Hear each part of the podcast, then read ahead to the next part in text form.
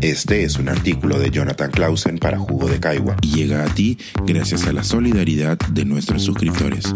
Si aún no te has suscrito, puedes hacerlo en www.jugodecaigua.pe. Ahora puedes suscribirte desde 12 soles al mes. Lo intolerable, parte 3. La pobreza más allá del ingreso. En las dos anteriores entregas hice varias referencias a que el concepto de pobreza no puede reducirse únicamente a la falta de ingresos o a la incapacidad de gasto.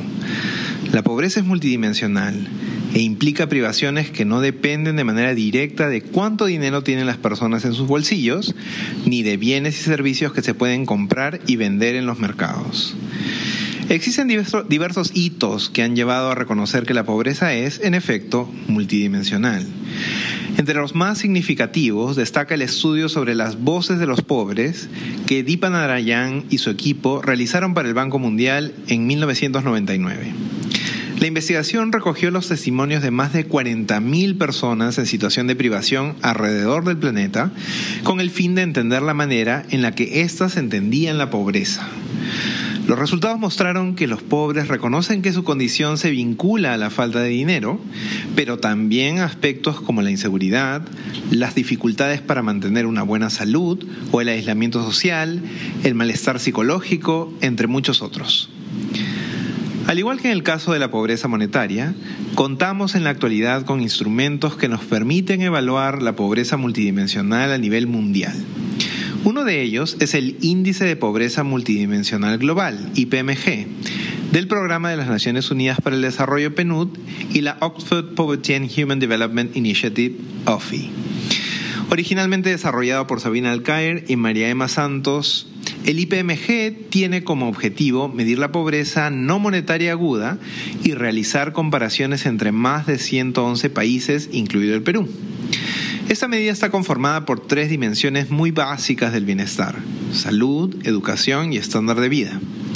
Una persona es considerada pobre multidimensional si vive en un hogar que sufre privaciones en el equivalente a por lo menos una de estas tres dimensiones. Los resultados más recientes de los que se dispone muestran que alrededor de 1.200 millones de personas viven en pobreza multidimensional, 83% de las cuales se encuentran en zonas rurales. Motivados por la Agenda de los Objetivos de Desarrollo Sostenible, ODS, y su llamado a erradicar la pobreza en todas sus formas, un conjunto de más de 30 países ha implementado medidas oficiales nacionales de pobreza multidimensional. A diferencia de otras como el IPMG, las medidas oficiales no buscan realizar comparaciones internacionales, sino reflejar las particularidades de cada país. América Latina es una región pionera en este tema. Chile, Colombia, Costa Rica, Ecuador, El Salvador, México, Panamá y Paraguay son algunos ejemplos de países que han implementado estas herramientas. Si bien el Perú no cuenta aún con una medida oficial de pobreza multidimensional, la Política Nacional de Desarrollo e Inclusión Social al 2030, aprobada a fines del 2022, reconoce oficialmente que la pobreza es multidimensional y la define como una situación en la que las personas experimentan un conjunto de privaciones simultáneas en dimensiones básicas de su bienestar, las cuales limitan su capacidad real para llevar una vida digna, impiden el ejercicio de sus derechos y restringen su desarrollo humano. Es de esperar, por tanto, que pronto el Perú implemente una herramienta o conjunto de herramientas de medición que permitan hacer operativa esta definición que va más allá de los ingresos. Con esta tercera entrega concluyo mi discusión sobre la pobreza monetaria y multidimensional a nivel global y local. Agradezco nuevamente a Roxana Barrantes por la invitación a contribuir con este espacio.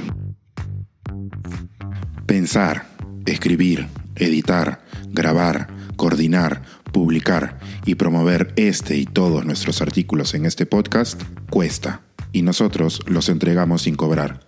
Contribuye en www.jugodecaigua.pe barra suscríbete y de paso espía como suscriptor nuestras reuniones editoriales.